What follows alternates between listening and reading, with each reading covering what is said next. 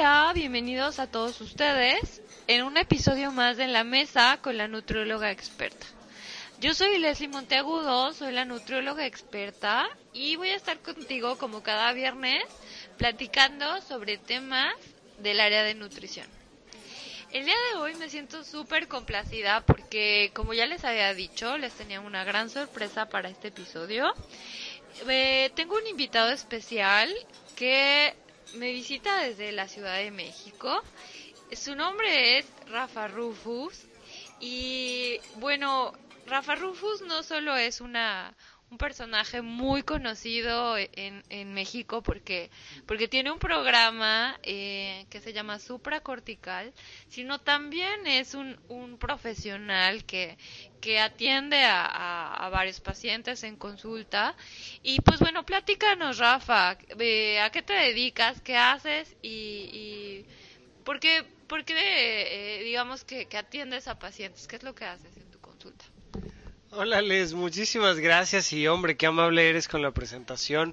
Eh, digo, no, no soy muy conocido, pero ojalá algún día, poco a poco, vayamos haciendo un poquito más de, de resonancia con, con supracortical que pueden encontrar en www.puentes.me. Ahí encontrarán muchos programas muy interesantes y uno de ellos, bueno, pues es supracortical. Hacemos ahí lo que podemos un poquito platicando desde la perspectiva de la psiquiatría, eh, tomando en cuenta otras áreas de la salud mental que a veces se dejan de lado. La intención es romper un poco con el estigma que hay en torno a los padecimientos mentales y al contrario, soy yo el que está muy contento de estar platicando hoy contigo acá en tierras tan lejanas, qué, lejos este estoy de la tierra donde he nacido, hombre, ¿qué pasó? Algo que me dio mucho gusto averiguar ahora que estoy platicando contigo en este programa es que la mesa de la nutrióloga experta es morada y estamos grabando encima de ella. Sí, así es. Eh, verdaderamente estamos en una mesa y sí es color morada, es cierto. Eh, y pues bueno, la, estoy comenzando a hacer este tipo de episodios con entrevista. La verdad es que es súper, súper eh, divertido y además eh, ustedes van a, van a escuchar sobre otros temas que tienen que ver con la nutrición. Como ya lo dijo Rafa, él también tiene un programa, él es psiquiatra de profesión y pues el día de hoy vamos a hablar acerca de un tema que, que se, los había prometido antes. Es bastante importante conocer las diferencias que hay entre el hambre y la ansiedad por comer. Ajá. Entonces, eh, Rafa nos va a explicar acerca de, de, desde, de, de, cuáles son las diferencias entre estos dos y sobre todo desde un enfoque psiquiátrico. Es decir, ¿cómo podemos identificar cuando realmente estamos teniendo hambre o cuando tenemos un trastorno de la alimentación o tenemos ahí un, un, un aspecto de fondo que tiene que ver con la, la parte, eh, digamos que, psiquiátrica? Tienen su origen profundo más en temáticas relacionadas con la ansiedad. Uh, recordemos, y siempre es fundamental regresar a esto, somos animales, a veces se nos olvida que somos un tipo muy curioso y muy gracioso de simio, somos el simio que se pone corbatas y que usa guantes en las manos, pero a final de cuentas siempre somos un simio y como animales que somos nos produce muchísimo placer el comer sea que sea nuestra actividad favorita o no, eh, sea eh, algún tipo de alimento en especial o no, pero la ingesta del alimento directamente produce una liberación de endorfinas que a veces funciona como ansiolítico, es decir, si estoy triste, si me dieron una mala noticia, eh, incluso lo, lo hacemos comunitariamente. Yo recuerdo mucho pues en mi infancia yo crecí en un pequeño pueblo llamado Almoloya de Juárez. Algo que me llamaba mucho la atención era que parte de la tradición de cuando alguien moría hacer todo el ritual de sepultura implicaba darle de comer a la gente. Entonces de repente, pues estás triste y te dio un susto, pues te echas un pan, o este, o se murió alguien, pues haces bailón, y sacas los tamales, o este, alguien se va a casar, pues también le metes al tema de la comida. Sea así de manera comunitaria, o sea poco a poco, eh, en individuos, en personas, de repente acompañas tu película con las palomitas y si es dramática, pues entonces mejor con helado, algo. Pero la ingesta misma de alimento es algo muy relacionado con el placer. Es una persona que tiene ansiedad, en un gran porcentaje va a buscar hacerse un tratamiento antidepresivo empírico por medio del alimento. El problema es que eso termina pues afectando otras áreas de su vida. Sí, es correcto. Y sobre todo esto me lleva a, preguntarte, ¿cómo, ¿cómo puede una persona identificar entre, entre si tiene hambre o entonces está comiendo por ansiedad? Porque eso es algo muy común eso es algo que, que la gente no identifica, no hace conciencia realmente de, de qué se trata eh, e-, ese impulso que tienen, ¿no? A veces me dicen, es que, ¿sabes que Me dio mucha hambre y me comí tres tortas. ¿no? Y les preguntas, ¿y qué, qué habías comido antes? No, pues otras tres. Entonces no era realmente hambre, se trataba de, de una situación más de fondo. Entonces, ¿qué, ¿Qué estrategias, no, o sea, eh, eh, podría sugerirle a las personas para que puedan detenerse un poco y que puedan diferenciar o identificar más bien entre realmente el hambre y la ansiedad por comer? Ok, esto es algo que yo creo que vas a tener tú que ayudarme a definir porque creo que queda justo en la frontera entre estos dos temas que estamos platicando, la salud mental como tal y la nutrición. Había un maestro mío en la facultad que decía que la gente, la mayoría de la gente con la que nosotros nos topáramos, nunca había experimentado el hambre. ¿Cómo decía él esto? Eh, pensemos en el hambre que puede tener un niño de la calle. Pensemos en el hambre que puede tener eh, un enfermo que está en un hospital eh, carente de, de la nutrición suficiente para salir adelante. Es decir, ¿qué pasaría si verdaderamente no tuvieras, por ejemplo, los ingresos económicos para darle suficiente comida a los tuyos? ¿Qué pasaría si alguno de tus hijos tuvieras tú que preferir darle el alimento a él que comértelo tú? Son cosas que afortunadamente han ido quedando lejos en nuestra sociedad y que hoy en día tenemos más bien el problema opuesto. En cualquier puestito de la esquina te encuentras cosas que tienen unos niveles de kilocalorías altísimos y entonces te comes este una coca y unos chocorroles y te comes este un pastelito y un pedazo de pan y por supuesto que no te va a dar hambre. El hambre habría que definirla, pero puede ser mucho más profundo, puede ser algo que a lo mejor nunca hemos experimentado. Sin embargo, por supuesto, entiendo yo que pues todos hemos tenido hambre, o sea, ya son las 4 de la tarde, 5 de la tarde, no has comido nada, fue un día pesado en el trabajo y entonces de repente se siente como un dolor muy particular físico en el abdomen que es de hambre y te empieza a cambiar el estado de ánimo porque tienes hambre y empiezas a, a notar una serie de síntomas que son hambre, pero difícilmente vienen con esta necesidad voraz de ingerir alimento. Y algo que es muy importante que la gente todavía no sabe hacer es ponerle atención a sus emociones no sé, tu público, ahorita que nos están escuchando, ¿cómo se sienten emocionalmente? ¿Estoy bien? Sí, pero estoy bien tranquilo o bien aburrido o bien un poquito ansioso o bien enojado o bien cómo, porque estamos muy acostumbrados a contestar que bien.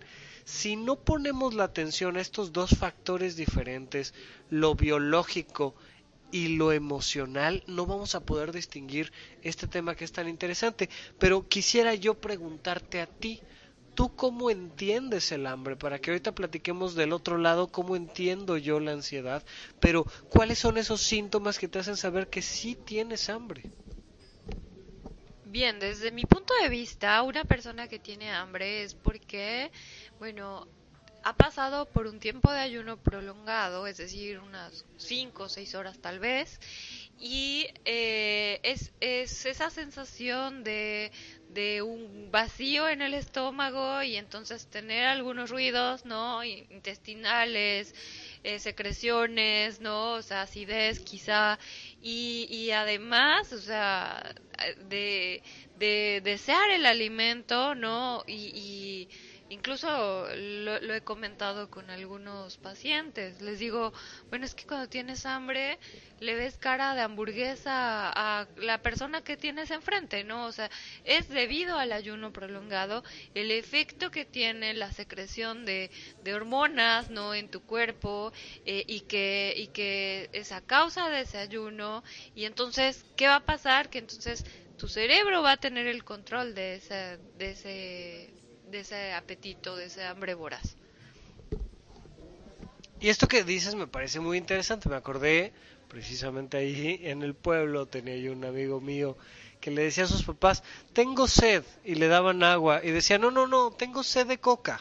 O sea, cuando uno tiene sed, uno tiene sed, uno no tiene sed de coca, y cuando uno tiene hambre, uno tiene hambre, no tiene hambre de un pastelito. Es decir, si no viene acompañado de este ayuno prolongado, sin, prolongado, bueno, válgame, de algunas horas, y si no es realmente este, esta necesidad que te grita tu cuerpo, que te dice, por favor, aliméntame, pues entonces no es hambre, porque estamos muy acostumbrados a pensar en el hambre como eh, aquello que satisface el aburrimiento, o aquello que satisface una emoción negativa, o aquello que satisface lo que en el circo y en el teatro se llama un pasabaches, pues no estamos haciendo nada, pues sácate las galletas, ¿no? O sea, si estamos aquí en la oficina y no está pasando nada, pues ¿por qué no sacamos unas papitas? Y generamos además una costumbre de estar todo el tiempo comiendo y entonces cuando ya pasas 30 minutos sin comerte unas galletas o una hora sin comerte unos dulces, entonces te genera esta idea psicológica de que tienes hambre y te empieza a dar como una especie de ansiedadcita, como que no estás a gusto, como que no estás cómodo. Lo que le podría pasar a la gente, a ver, hagan el, el experimento, váyanse al cine y no pidan palomitas ni refresco les va a dar una especie de hambre muy curiosa, les va a dar una ansiedadcita de es que como que la experiencia no está completa si no estoy comiendo. Voy a empezar por ahí, quiero preguntarte tú qué opinas como de esa sed de coca que decía este amigo mío para después meternos propiamente al tema de la ansiedad. Sí, acabas de mencionar un aspecto muy importante que es la diferencia entre el hambre y el antojo, ¿no? Eh, el tener hambre implica el poder comer cualquier alimento que tengas disponible y el antojo es qué es lo que quiero específicamente comer, ¿no? Y, no es lo mismo que, que quererte comer unas palomitas en ese momento, ese es el antojo, es la vivencia, es la experiencia, que realmente tener hambre y entonces comerte una ensalada, ¿no? Entonces, o sea, hay que diferenciar, ¿es un antojo propiamente el que tienes o realmente es hambre? Porque hambre podría ser podría ser, satisfecha o eh, por cualquier otro alimento. Claro, ahora, en cuanto a esta perspectiva ya más en torno al tema de la ansiedad. La ansiedad es evidente. Si tú empiezas a ponerle atención a tus emociones, vas a distinguir una, gran, una gama infinita, no alcanzan las palabras para describir las emociones, de hecho de ahí surge la poesía de tratar de jugar con los conceptos para que el otro entienda exactamente qué estás experimentando emocionalmente, pero a final de cuentas toda esta gama emocional se divide en unos rubros muy puntuales que la película de Intensamente nos regaló en dibujitos además a color. O estoy contento, o estoy triste, o estoy enojado, o estoy ansioso básicamente son las emociones que, que, una persona puede experimentar. Entonces todo el tiempo estamos experimentando algún tipo de emoción. Si empezamos a ponerle atención a qué es aquello que estoy experimentando, me voy a dar cuenta de, a ver, estoy feliz, o sea, estoy bien, o sea, tranquilo, pero bueno, ¿estoy feliz? Sí, ah, bueno, entonces no estoy ansioso y entonces no estoy comiendo por ansiedad.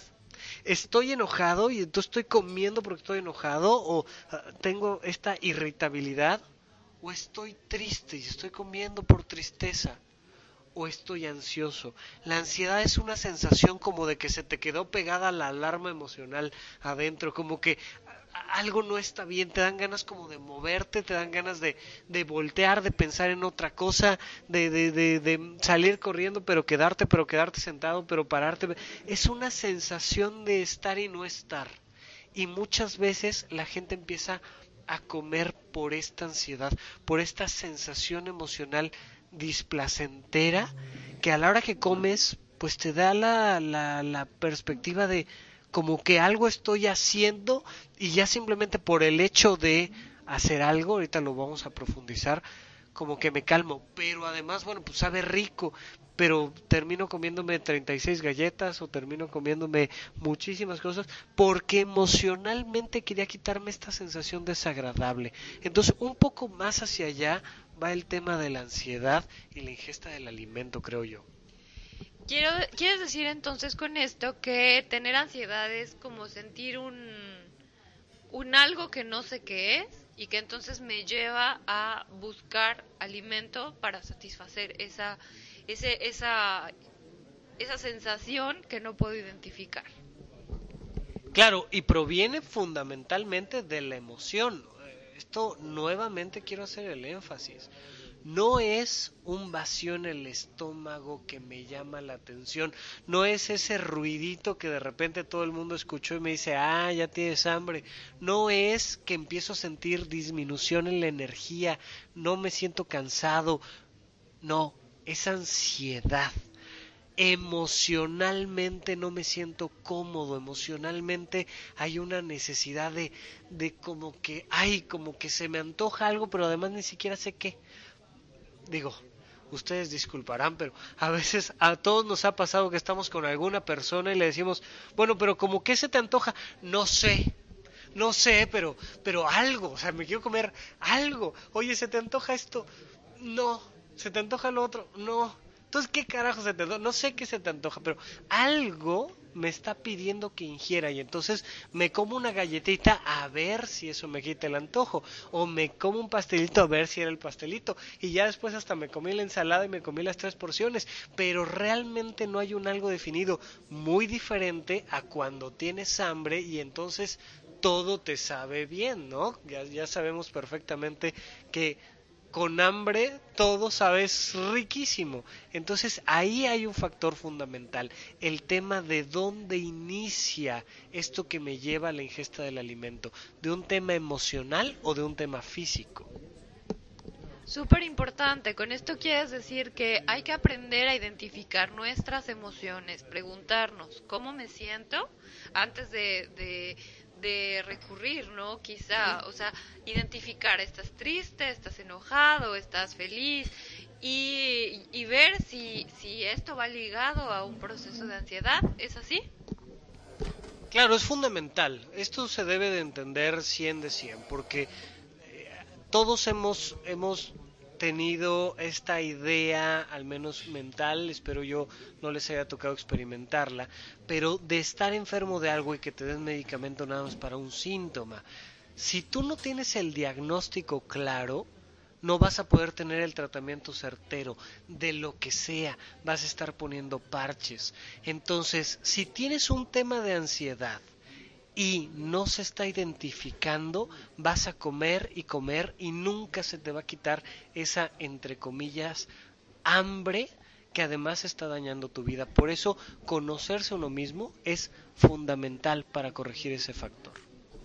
Súper importante, tomen nota si, si, si no tienen un tratamiento adecuado a la ansiedad, esto va a ser continuo, va a ser repetitivo y entonces va a ocasionar un problema que se va a reflejar como sobrepeso, como obesidad o quizá como otro como otra enfermedad. Entonces es muy importante conocernos y sobre todo acudir a un especialista que nos dé un tratamiento adecuado. La, la ansiedad tiene, tiene forma de, tratarse y qué mejor que acudir a un especialista, a un psiquiatra, a alguien que nos pueda guiar por el camino adecuado para, para darle solución de raíz a este problema. Entonces, eh, eh, bueno, esto es todo. Rafa, te agradezco muchísimo eh, este espacio que dedicaste para Nutrióloga Experta y espero que podamos grabar juntos otro episodio más. Mil gracias. no sé si quieras decir algo más. No, al contrario, Leslie, muchísimas gracias por la invitación y estoy aquí con gusto de participar contigo y poder colaborar a tus órdenes, encantadísimo. Gracias, entonces, bueno, pues eh, se nos acabó el tiempo.